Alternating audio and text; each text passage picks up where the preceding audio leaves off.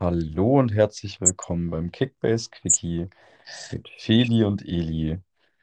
Guten Morgen, Feli.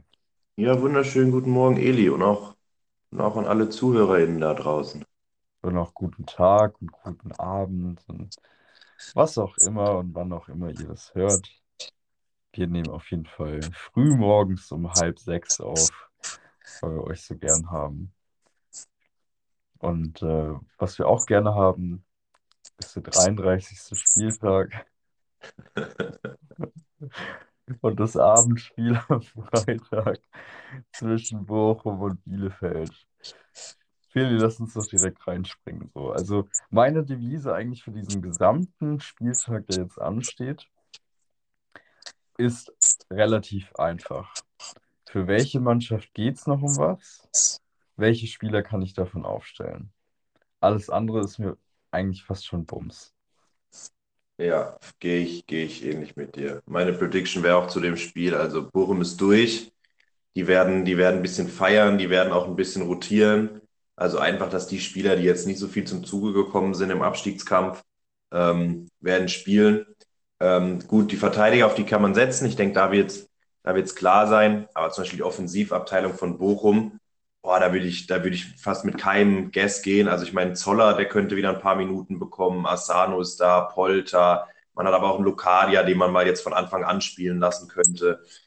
Ähm, Antwia J, der statt einem Holtmann dann spielt. Deswegen schwierig, aber andersrum, für Bielefeld geht es natürlich um viel. Äh, die werden halt auffahren, was da ist und was fit ist.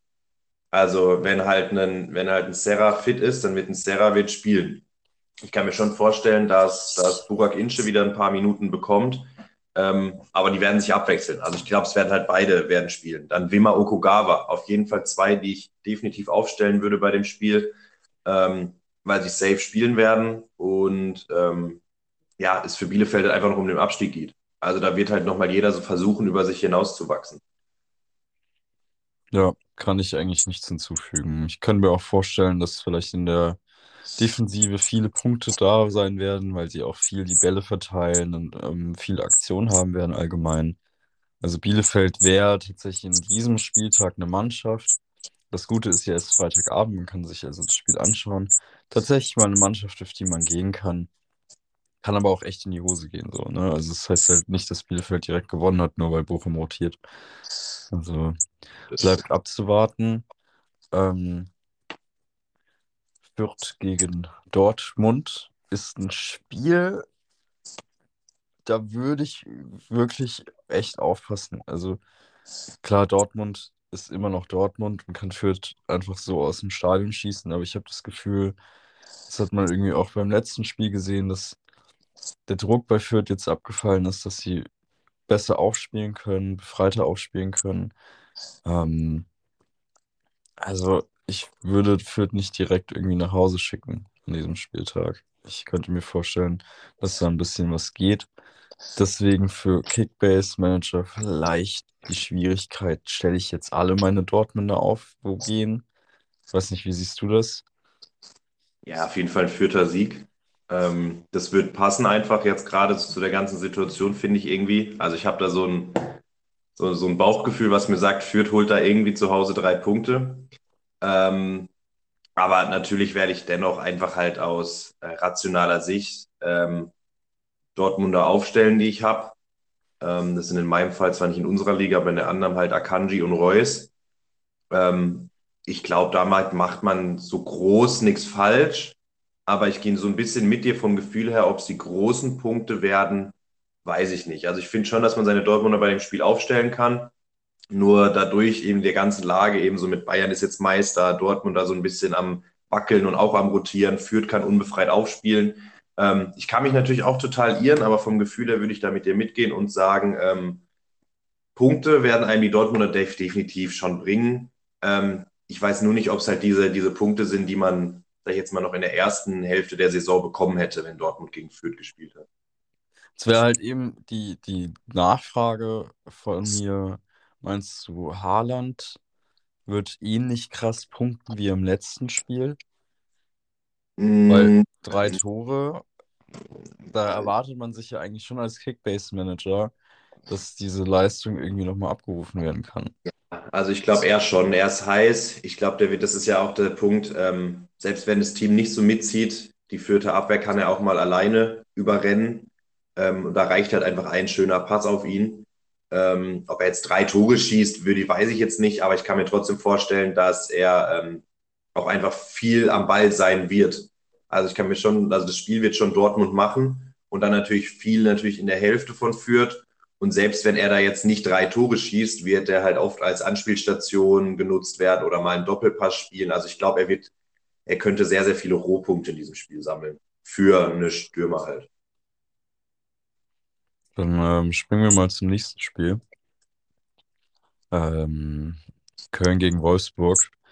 Und Leute, guckt euch, guckt euch die erst äh, die beste Elf vom vergangenen Spieltag an. Da haben wir zwei Kölner. Und ich könnte mir vorstellen, dass da dieses Mal noch ein Dritter dazukommt. Also Wolfsburg, da geht es wirklich bei denen um nichts mehr. Ähm, es, ich finde auch, es gibt nahezu keinen Spieler, der sich da noch irgendwie beweisen muss. Es sind viele Spieler, die sowieso irgendwie mit anderen Vereinen kokettieren, äh, bei denen schon klar ist, dass sie vielleicht gehen. Ähm, also, ey, ich sehe da irgendwie einen 4-0, 4-1 vielleicht Maximum für, für Köln. Ähm, um dann den Umkehrschluss zu machen, stellt lieber keine Wolfsburger auf, wenn ihr Wolfsburger im Team habt. Schaut, dass ihr da Ersatz bekommt, wie beispielsweise vielleicht von einem Bielefelder. Die sind ja meistens noch günstig zu haben. Ähm, aber, pff, also für mich ganz klares Ding. Ich, ich sehe da wieder Uth, ich sehe da wieder Modest, ich sehe da vielleicht einen, einen Benno Schmitz. Ähm, also, ja, das wäre so mein, mein Guess für dieses Spiel. Ja, passt. Gehe ich mit. Dann gehen wir zu Hoffenheim-Leverkusen. Ähm, es geht zwar für Hoffenheim immer noch um was, also rein rechnerisch sind sie immer noch in der Position, dass sie ähm, nächstes Jahr zumindest die Conference League spielen können. Jetzt haben sie aber einen fatalen Lauf gehabt. Oder haben den eigentlich immer noch? Ich meine, bei denen kommt ja nichts zusammen. Ich glaube, sie sind seit acht Spielen ohne Sieg, wenn ich das richtig im Kopf habe. Ähm, und bei Leverkusen geht es immer noch um die, um die Champions League. Deswegen, ah, fuck, ey. Ich würde, ich, ich sehe es schwierig. Ich glaube, hier wäre so ein guter Ausrutscher möglich für Leverkusen. Ähm, weil sie auch in den letzten Spielen eher gegen Gegner gespielt haben, die so ein bisschen lustloser waren. Allein am Montag gegen Frankfurt, die mit der B11 des Jahrhunderts aufgetreten sind. ähm, deswegen, ich würde. Ah, das ist aber ein punktreiches Spiel. Also versteht mich nicht falsch, ergebnistechnisch finde ich schwer einzuschätzen, aber ich glaube, da geht viel auf beiden Seiten. Also ich glaube, die Offensivreihen und auch die Defensivreihen werden glänzen in dem Spiel. So, mal Kickbase technisch umgemünzt. Ähm, ich denke, äh, Kaderabeks, äh, Kaderabek, Kramaric Form hoch wird auch anhalten. Ich glaube, da sind alle Kramaric-Besitzer ähm, ganz gut dabei, ihn auch mitzunehmen, aufzustellen. Ich glaube, Jorginho wird rein, äh, rein rotieren. Ähm, das könnte ich mir sehr gut vorstellen. Und auf Lever Leverkusener Seite haben wir halt die üblichen Verdächtigen. Ich glaube, da muss man nicht viel zu sagen. Ja. Vielleicht noch Asmun, der da wieder ganz gut aufspielen kann, der sich eben für nächste Saison beweist. Ja. Hast du noch was zu sagen dazu oder ja, nackt? ja, also ich würde mit dir gehen, auf jeden Fall mit dem punktreichen Spiel. Ähm, Prediction, ich würde ich rein rational natürlich sagen, Leverkusen kommt da dann drüber. Also irgendwie so ein, eben, ich könnte mir auch ein sehr torreiches Spiel vorstellen, irgendwie so ein 3-2 oder sowas für Leverkusen oder 2 zu 3 dann in dem Fall. Leverkusen gewinnt. Ähm, einfach weil sie, sag ich mal, sich da oben halt noch festigen wollen. Klar, für Hoffenheim geht es auch um was. Aber rein von der Form her gesehen, äh, ist Leverkusen halt einfach, sag ich mal, ja, eine, eine Stufe gerade besser drauf. Ähm, aber immer natürlich für einen Ausrutscher zu haben, gerade gerade auch wenn es jetzt, sag ich mal, seit Spielen, vielen Spielen darum ging, so zu performen. Ähm, ja, auf jeden Fall, ich würde, glaube ich, Spieler von beiden Mannschaften aufstellen. Ähm, Welche Spieler denkst du denn haben von dem Spiel Top 11 Potenzial? Mhm. Das wäre für mich bei so einem, bei so einem Spiel sind es für mich ähm, Antrich, Sada und Diaby auf der einen Seite. Mhm. Also klar, wenn Schick immer die Anspielstation ist und halt seine drei Tore macht, dann natürlich auch Schick. Aber aus dem Spiel heraus würde ich Andrich, Asmund und Diaby nennen. Äh, einfach eben aus den genannten Gründen bei Asmund, die du auch genannt hast, der, muss, der beweist sich jetzt halt für die nächste Saison und macht ja die letzten zwei Spiele auch nicht schlecht, wo er gestartet ist. Ja. Und andere Diaby sind dann halt für mich vorne diese Ausnahmespieler. Und auf der anderen Seite ist es natürlich vorneweg Kramaric ähm, und dann wahrscheinlich noch für mich ein Raum und ein Rutter. Einfach weil ich vom Baumgartner nicht so überzeugt bin. Also klar, da wurden ja auch Angebote jetzt schon wieder krass für ihn genannt. Aber da ist er unter der, wie wir ihn ja predicted haben vor der Saison, da ist er ja weit hinten dran geblieben. Da habe ich mir persönlich mehr erwartet. Ähm, Kramaric jetzt einfach im letzten Spiel mit einem Tor und einer Vorlage. Also der ist einfach jetzt gerade mal wieder da und fit. Ähm, der kommt natürlich so ein bisschen jetzt zurück. Und dann ist es für mich eben auch die Personalie Rutter, die du genannt hast, einfach, ähm, der einfach, sag ich mal, ja auch sich schon, schon zu so einem Edeljoker ein bisschen entwickelt hat bei Hoffenheim. Einfach, weil er einfach immer einen ganz krassen Impact nochmal auf das Spiel hat, wenn er eingewechselt wird. Und halt natürlich ein David Raum, bei dem ich mittlerweile so weit gehe, den kannst du, den kannst du gegen jeden Gegner aufstellen. Also ich habe ihn in der einen Liga auch und habe ihn doch tatsächlich mich dann manchmal dazu entschieden, ihn nicht aufzustellen und mit einem anderen Verteidiger zu gehen. Also einfach, wenn ich halt irgendwie dann einen Orban oder einen Akanji aufzustellen, wenn Hoffenheim halt gegen eine starke Mannschaft gespielt hat. Und ich habe es jedes Mal bereut, weil er jedes Mal mindestens eine Vorlage gemacht hat und auf jeden Fall immer weit über 120 Punkte, auch bei einer Niederlage. Ähm, also der ist für mich eh gesetzt und damit auch Topspielerpotenzial, weil der, man sieht es in seinem Blick, so dieses, dieses Verbissene. Gegen Freiburg habe ich mir das ganze Spiel angeguckt und habe da viel angeguckt. Die Seite eben da von David Raum, der auf der Seite war von Soloy, der ja gerade auch einen Lauf hat. Und man hat einfach in David Raum seinen Blick gesehen, der ist, der ist heiß, der hat, der hat Bock, das ist seine erste Bundesliga-Saison, der reißt da sowas ab. Also der ist wirklich, ja, auch Kaufempfehlung für nächste Saison. Ja, David Raum ähm, in Zahlen der Spieler europaweit mit den ähm, meisten Expected Assists, also quasi dasselbe wie Expected Goals Mhm. ähm, für die Vorlagen. Nur halt das Team ist nicht so geil. Deswegen hat er nicht noch mehr Assists, als er sowieso schon hat. Also krasser Spieler. Ähm, Aber punktereiches Union, hm? Spiel. Punktereiches Spiel, sage ich auf jeden Fall. ja. Torreiches Spiel hier. SC Freiburg gegen Union Berlin. Ist für mich schwierig einzuschätzen. Ich sag's euch ehrlich, ich würde alle meine Freiburger aufstellen. Nicht, weil ich äh, davon ausgehe, dass sie krass aufspielen ähm, oder Union irgendwie nichts zu gewinnen hat, sondern einfach, weil ich in, an diesem Spieltag mit der Brille, die ich aufsetze für diesen Spieltag, ähm, mich umso mehr freuen würde, wenn die Spieler dann punkten. Und ich letzte Woche nicht mein, ei- unsere eigenen Tipps befolgt habe und kurz vorher nochmal auf Kickbase gegangen bin, um meine Aufstellung zu ändern, weil ich auch Höhler nicht aufgestellt habe. Und das Herz blutet einfach. Ähm, ja, also für mich ist eigentlich die Empfehlung, stellt von beiden Mannschaften Spielern auf. Ich glaube, das Spiel wird abgehen. Ich glaube, da äh, haben wir, wir werden auch eine torreiche Konferenz einfach haben, sage ich dir. Also es wird, es wird wild. Ich freue mich richtig drauf, ey. Ähm, aber ich kann, ich, ich kann, möchte nicht sagen, wer da irgendwie in die Top 11 rutschen könnte oder nicht. Ähm, ich weiß nicht. Kannst du, bist du da ein bisschen unbefangener? Kannst du da irgendwie eine Prediction raushauen? Mm, Ja, also ich glaube, das Spiel wird auf jeden Fall umkämpft. Ich würde nicht direkt, also ich würde, wenn ich jetzt halt Union habe, würde ich sie aufstellen. Wenn ich Freiburg habe, würde ich sie auch aufstellen. Ähm, natürlich, wenn man beides hat, ja, dann bin ich meistens eher ein Fan davon, einen Gamble halt zu gehen. Also zu sagen, man geht eher auf die eine oder eher auf die andere Mannschaft. Außer es geht natürlich aus anderen Gründen nicht. Man muss von zwei Mannschaften aufstellen. Ähm, ich, ich sehe da auf jeden Fall ein umkämpftes Spiel. Also ich kann mir auch gut vorstellen, dass Union da Gas gibt und mit Punkten aus dem Breisgau nach Hause fährt. Aber andersrum kann ich mir auch genauso vorstellen, dass Freiburg da halt im Spiel ihren Stempel aufdrückt.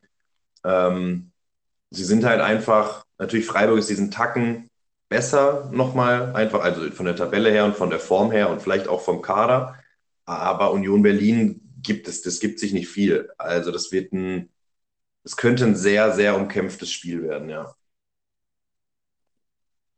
Ach Leute, wenn man Fan ist von irgendeinem Verein in, in Kickbase, das, da kann man immer, immer schwierig ein. Aber wie gesagt, das ist ja Fun, ne? Umso mehr würde ich mich freuen, wenn dann, selbst wenn ein Spieler nicht trifft, den ich, den ich, oder selbst wenn ein Spieler trifft, den ich nicht habe. Kommen wir zum, zum Abendspiel. Kommen wir zu einer Einschätzung, die wir vielleicht besser treffen können. Hertha gegen Mainz. Ähm, geht für Hertha noch um einiges. Also sie brauchen wenigstens noch einen Punkt, um klarzumachen, dass sie mit diesem, ähm, mit diesem potenziellen Abstieg nichts zu tun haben wollen. Mainz ist halt komplett raus, komplett im Niemandsland, aber eine starke Mannschaft. Also nicht ohne Grund haben sie gegen Bayern dann gewonnen, auch wenn Bayern da vielleicht noch ein paar äh, Promille-Intus hatte. Aber hey, come on, Mainz spielt immer gut ähm, oder immer schlecht. Und das war halt mal ein immer gutes Spiel. Und ich glaube, Mainz ist daran interessiert, der Hertha Parodie zu bieten. Und wenn wir danach gehen, glaube ich tatsächlich, dass die laufstarken Herthaner richtig Probleme bekommen können mit den Mainzern. Und hier würde ich auch eher Spieler in Fokus stellen, die bei den Mainzern auf den Außen spielen, als auch Stach. So, das wäre so ein bisschen meine Prediction für dieses Spiel, wonach ich gehen würde.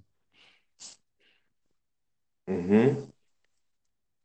Ja, ich würde aber trotzdem auch die Hertha da nicht ganz abschreiben. Ähm, man hat einfach gesehen, dass sie doch über, über den Kampf sich da jetzt so ein paar Punkte geholt haben. Also natürlich, das ist ja noch nicht Felix Magath, wie man ihn kennt. Ähm, aber so ein bisschen drückt er ja dem Ganzen schon sein, seine gewisse Note auf. Ähm, einfach auch mit den Spielern, die er da spielen lässt. Einfach dieses Defensive mit Toussaint und Askasiba. Also wirklich versuchen defensiv wenig anbrennen zu lassen und ich, das ist auch, geht genau in die Richtung, die du auch sagst. Ich könnte mir vorstellen, über die Mitte wird es schwierig, einfach weil da sehr defensive Power da ist ähm, bei den Hertanern. Das heißt eben, wenn dann über die Flügel, weil da ist halt mit Plattenhardt und Pekarik ähm, auf jeden Fall Potenzial, ja, dass die Mainzer halt schneller sind, vor allem dann auch mal mit einem Pass auf einen Onisivo oder Burkhardt da vorne. Äh, andersrum sehe ich aber auch nicht die Offensivpower der Hertha. Also mit Darida Serda und Selke und hinten dran Kevin Prince, wenn die Liga-Insider-Aufstellung so stimmt, dann wird das halt maximal, wenn die Hertha das hinten dicht hält, irgendwie einen 1-0 für die Hertha und somit holen sie sich Punkte. Also es wird sehr schwierig. Ich persönlich würde aber wahrscheinlich ähm, von beiden Mannschaften keine Spieler aufstellen, weil ich glaube, da gibt es einfach andere Partien jetzt an dem Spieltag, ähm, die ich persönlich klarer sehe. Also eben, ich würde halt eher Bielefelder aufstellen, anstatt jetzt Hertana oder Mainzer. Ähm, mhm. Vom Gefühl halt einfach sehe ich da nicht das größte Punktepotenzial, aber natürlich ähm, sollten da Tore fallen, dann machen diese speziellen Spieler natürlich auch gut Punkte. Das ist ja immer so. Ja, Stichwort äh, Offensivkraft der Hertana. Hast du ja quasi den, den Trumpf der Standards, der so ein bisschen gegen Mainz wegfällt, weil die halt einfach mit drei spockstarken Innenverteidigern hergehen, ähm, wo halt eigentlich nicht viel anbrennen sollte. Also ich glaube tatsächlich, die, die Hertaner, ja, die werden da ziemlich aufprallen gegen, gegen Mainz. Ähm, aber vermutlich auch eher der bessere Guest zu sagen, ähm, man geht den saferen Weg und konzentriert sich auf äh, Teams, wo man das besser einschätzen kann wo man das genauso wenig gut einschätzen kann, ist das erste Sonntagsspiel, nämlich Eintracht Frankfurt gegen Borussia Mönchengladbach, meiner Meinung nach. Weil Frankfurt kommt drauf an, was am äh, heutigen Nachmittag, oder? Ist das heute? Ja. Ähm, am heutigen äh, Abend dann passiert gegen West Ham. Und dann kommt es immer drauf an, was bei Gladbach los ist. Also für mich Ich, ich muss Spieler von den Mannschaften aufstellen. Es gibt Spieler, die einfach einen Lauf haben, zum Beispiel Hofmann, ähm, wo man so ein bisschen davon ausgehen kann, egal wie das Team spielt, Hofmann wird schon irgendwie seine ähm, 80, 90 Punkte machen, wenn nicht sogar mehr, weil er eben Torbeteiligung haben wird. Aber es ist halt so ein, okay, den stelle ich jetzt auf, um aufzufüllen. Und ich habe den Luxus, dass ich überhaupt so jemanden aufstellen kann. Spieler. If you know what I mean. Weiß nicht. Ich weiß nicht, wie, wie würdest du das Spiel einschätzen? Mir fällt es echt unfassbar schwer. Mm, ja, ich, ich finde es Das kann ich schwierig. mir sagen, als stellt die üblichen Verdächtigen auf eigentlich. Also Kostic auf der einen Seite, Hofmann auf der anderen Seite. Ähm, weiß ich nicht, vielleicht noch irgendwie mit Neuhaus gehen, der ja jetzt auch äh, gut aufspielt. Vielleicht mit Embolo. Kone wird ja gelb gesperrt sein. Das heißt, der war eigentlich immer ein safer Pick bei, bei Gladbach, der einem immer gut Punkte gebracht hat. Egal wie die gespielt haben. Und die haben nicht oft gut gespielt. Ähm, und eben auf Frankfurter Seite Spieler wie, wahrscheinlich wird so ein Hasebe reinrotieren, könnte ich mir halt vorstellen, so kurz vor, vor Ende. Ich finde, da muss man das Ähm, Abend halt einfach abwarten. Also man sieht ja jetzt heute Abend, was da passiert. Ähm, wenn Frankfurt tatsächlich weiterkommen sollte, dann gehe ich auch an diesem Sonntagsspiel halt wirklich wieder mit einer, mit dieser Elf vom, vom Montag gegen Leverkusen, also einfach halt wirklich mit einer B11, um halt wirklich zu schonen, jetzt gerade hinten raus, Alter. Ich meine, die Jungs haben ja auch eine krasse Belastung und da muss man einfach auch ein bisschen drauf schauen. Ähm, sollten sie halt rausfliegen heute Abend, ähm, dann glaube ich schon eher, dass die üblichen Verdächtigen auch am Sonntag spielen, weil es dann ja eben einfach nur noch diese zwei Spiele sind in der Liga und dann ist es rum. Also es ist für mich sehr abhängig vom, also vom, vom Abend. Ähm, wer halt eben safe Picks sind, das sind für mich ein Dicker und Kostic. Die werden, wenn keine Verletzung da ist, auf jeden Fall auch gegen Gladbach aufgestellt. Ist ja, ja, würde ich behaupten, genauso eigentlich ein Gibril So, wenn er jetzt zurück ist, könnte ich mir vorstellen, dass er sich wieder in die Startelf zurückkämpft. Ähm, und vorne natürlich an sich auch einen Boré. Ich meine, er war jetzt gelb gesperrt, da hat er ja jetzt so ein bisschen seine Pause. Das heißt, wenn der jetzt heute Abend spielt, kann der auch am Sonntag wieder spielen. Und er ist einfach etatmäßig da der Beste, den sie da vorne haben. Ähm, und genauso eigentlich auch Ansgar Knauf, Timothy Chandler. Ich denke mal, Knauf wird heute Abend jetzt starten in der Europa League und eben ähm, Chandler dann vermutlich wieder gegen Gladbach, einfach um halt Knauf nicht zu zu überlasten, wenn sie weiterkommen sollten. Also wenn halt dann wirklich noch dieses Finale äh, anstehen sollte. Ich finde, das ist sehr abhängig von dem Spiel. Aber auf der anderen Seite natürlich, um mal zu Gladbach zu kommen, ähm, ja, also Neuhaus kann man, denke ich, ohne Bedenken aufstellen. Ein Hofmann, wen man gerade einfach aufstellen muss, eigentlich ist ein Embolo. Ähm, ist natürlich an sich nicht der krasseste Kickbase-Spieler, aber er hat einfach jetzt bewiesen, ich meine, was, fünf Tore in den letzten sechs Spielen oder sogar sechs in sieben, ich weiß es nicht genau. Also er, er hat gerade einfach einen Formhoch. Das heißt für mich, ein Stürmer, der einen Formhoch hat, auf jeden Fall aufstellen. Ich meine, selbst wenn das Spiel verloren geht und er euch ein Tor macht oder eine Torbeteiligung hat, ähm, ist es super. Und genauso einen Stindl. Wenn wirklich Stindl und Hofmann da zusammen jetzt wieder ein bisschen ackern, ähm, ja, macht man da auf jeden Fall nichts falsch. Die Defensive finde ich einfach nicht gut oder es gefällt mir nicht bei Gladbach.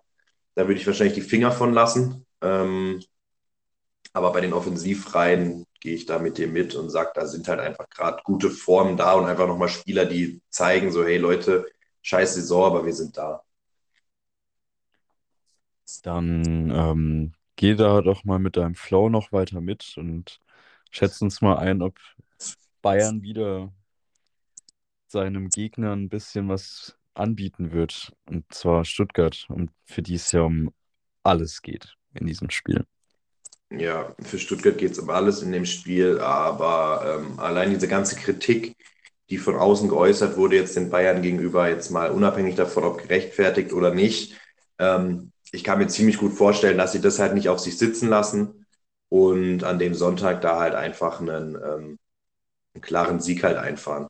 Gegen den VfB, der zwar versucht, aber es nicht hinbekommt. Also ich meine, die Spiele, die ich jetzt von Stuttgart gesehen habe in den letzten, oder die letzten zwei Spiele, die ich gesehen habe von Stuttgart, es war halt wirklich, es war halt wirklich traurig mit anzugucken, weil man hat halt wirklich gesehen, von hinten die Verteidigung, im meisten Fall Mafropanos, hat versucht, den Ball nach vorne zu treiben. Entweder hat er selber dann versucht, ganz vorzukommen und irgendwas Verrücktes zu machen, oder der Ball ging halt über irgendwelche Wege zu Sosa.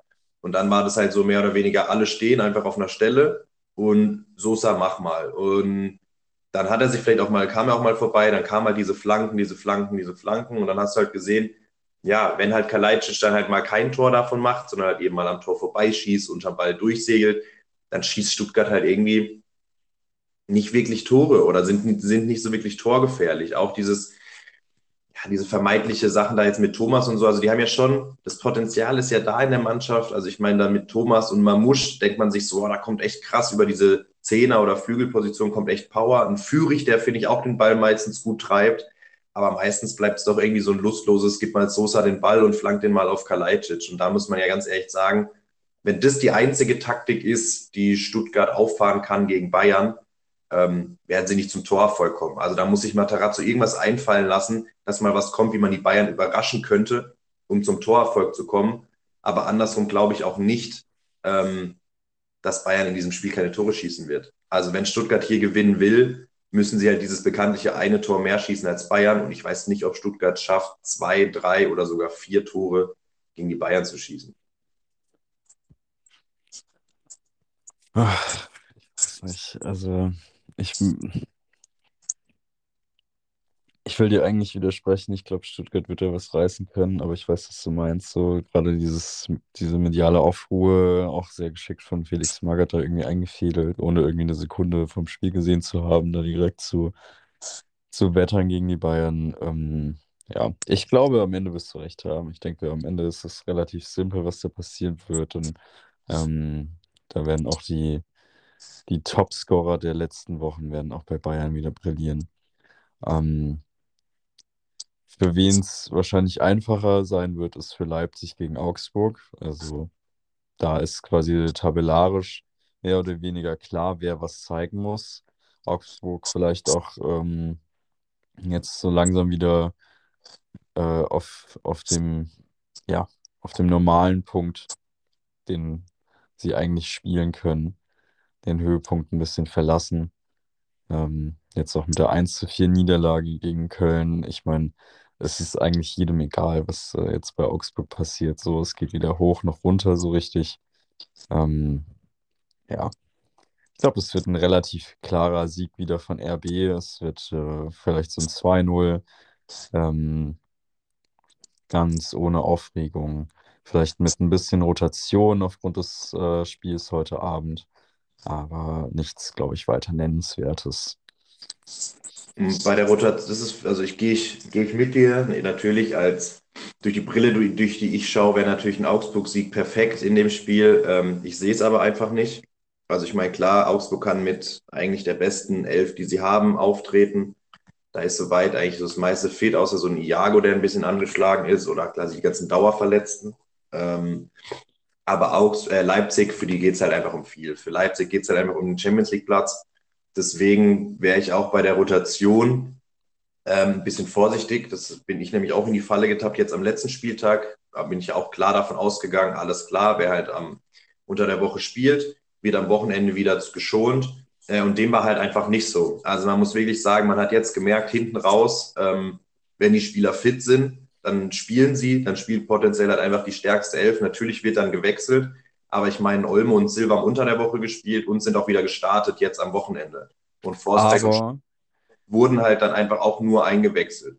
Das heißt, ich glaube schon, dass mit der potenziell stärksten Elf das Ganze erstmal angegangen wird und sollte dann Leipzig früh in Führung gehen, dann gehe ich stark davon aus, dass diese Rotation greifen wird, ähm, um dann halt einfach die Spieler zu schonen, weil halt einfach noch viel ansteht. Es ist halt, das ist halt schwierig zu predikten, weil ich meine, Leipzig hat ja abgesehen von dem Spiel heute Abend jetzt noch Augsburg, dann noch das letzte Spiel und dann ja auch noch den DFB-Pokal. Also sie müssen ja wirklich irgendwie schauen, wie sie sich da schonen. Deswegen ist die Rotation, finde ich, sehr, sehr, sehr schwer zu predikten.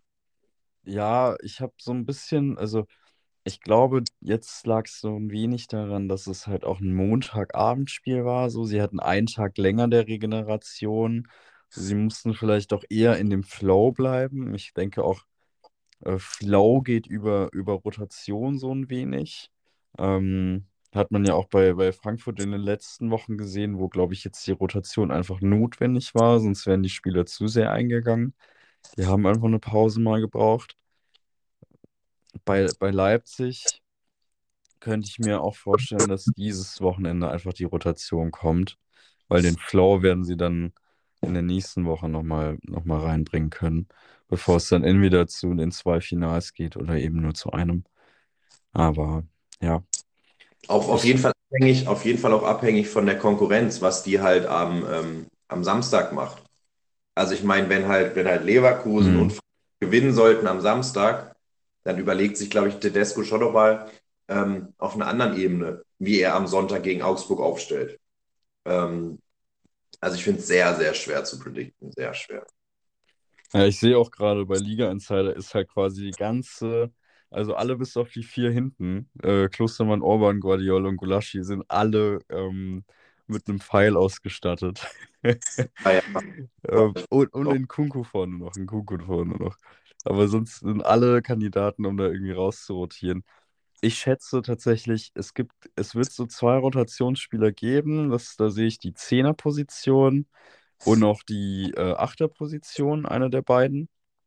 Und auch der Rechtsaußenspieler, also Henrichs Mukiele. Ich glaube, da können wir, kann man schon relativ äh, wahrscheinlich mit einer Rotation rechnen. Also der, der jetzt heute Abend spielt, wird wahrscheinlich nicht am Sonntag spielen. So, da wäre ich schon so ja, das wird bold, als dass ich sagen würde, dass das sind die Positionen, wo ich persönlich jetzt mit, mit einem Wechsel rechnen würde.